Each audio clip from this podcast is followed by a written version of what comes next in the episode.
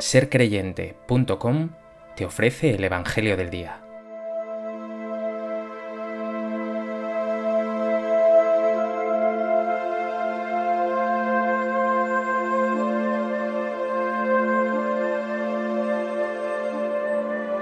Del Evangelio de Mateo. En aquel tiempo dijo Jesús, ¿qué os parece? Suponed que un hombre tiene cien ovejas. Si una se le pierde, ¿no deja las 99 en los montes y va en busca de la perdida? Y si la encuentra, en verdad os digo que se alegra más por ella que por las 99 que no se habían extraviado. Igualmente, no es voluntad de vuestro Padre que está en el cielo que se pierda ni uno de estos pequeños.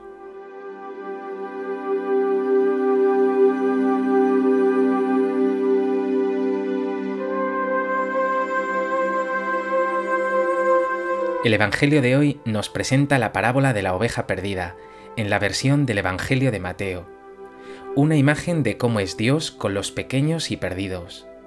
Es en definitiva una fotografía preciosa del rostro de Dios, que no estará tranquilo hasta que todos sus hijos, también los más débiles y pecadores, disfruten plenamente de su vida divina.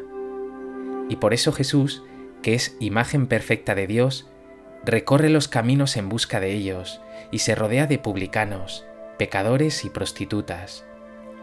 En diversos lugares del Evangelio y de diversos modos dirá que esta es precisamente su misión, buscar y salvar lo que estaba perdido.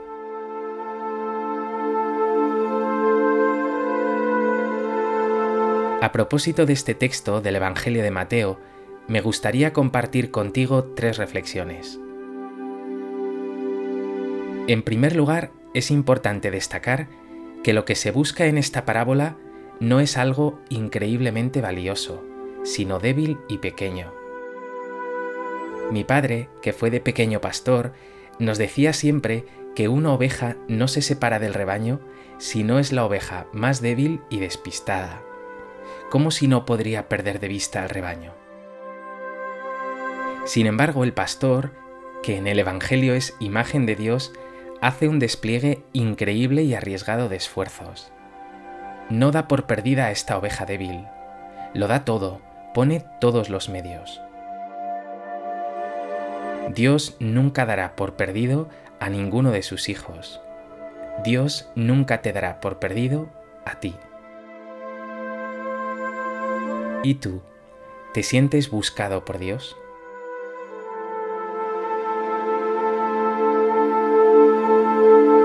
¿En qué ocasiones has visto que Dios ha salido en tu búsqueda y te ha encontrado?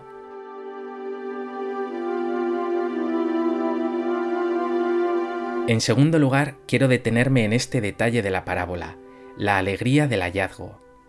Dice Jesús, En verdad os digo que se alegra más por ella que por las 99 que no se habían extraviado. La alegría más grande de un padre es ver a sus hijos felices. Dios se alegra infinitamente cuando un hijo que se había alejado de él se acerca de nuevo a su gracia y a su amor. A ese padre se le quitan todos los males y se le olvida lo que haya hecho ese hijo o lo ingrato que haya podido ser con él. Esta alegría nos habla también de cómo es el corazón de Dios, que no es en absoluto impasible, sino tierno, sensible, misericordioso. Haz unos segundos de silencio y déjate impresionar, seducir y llenar por este amor.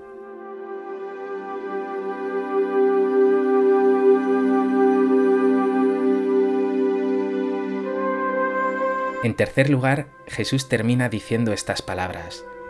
No es voluntad de vuestro Padre que está en el cielo que se pierda ni uno de estos pequeños. Dios no tiene hijos de primera y de segunda clase. Para Él todos son infinitamente valiosos. Y si siente predilección por algunos, es precisamente por aquellos más pobres, más pequeños, más necesitados. Así son también los padres, que sienten debilidad por aquellos hijos más vulnerables, y lo llevan siempre en su cabeza y en su corazón. ¿tienes tú también lugar en tu corazón para tus hermanos más débiles?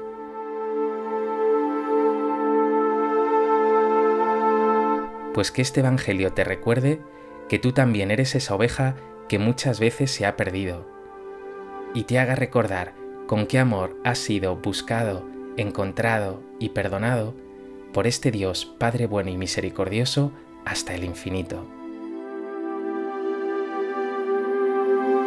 Dios Padre bueno, yo te doy gracias por tu amor, tu compasión, tu misericordia infinita, que has desplegado en mi vida tantas veces, sobre todo cuando me he perdido u olvidado de ti.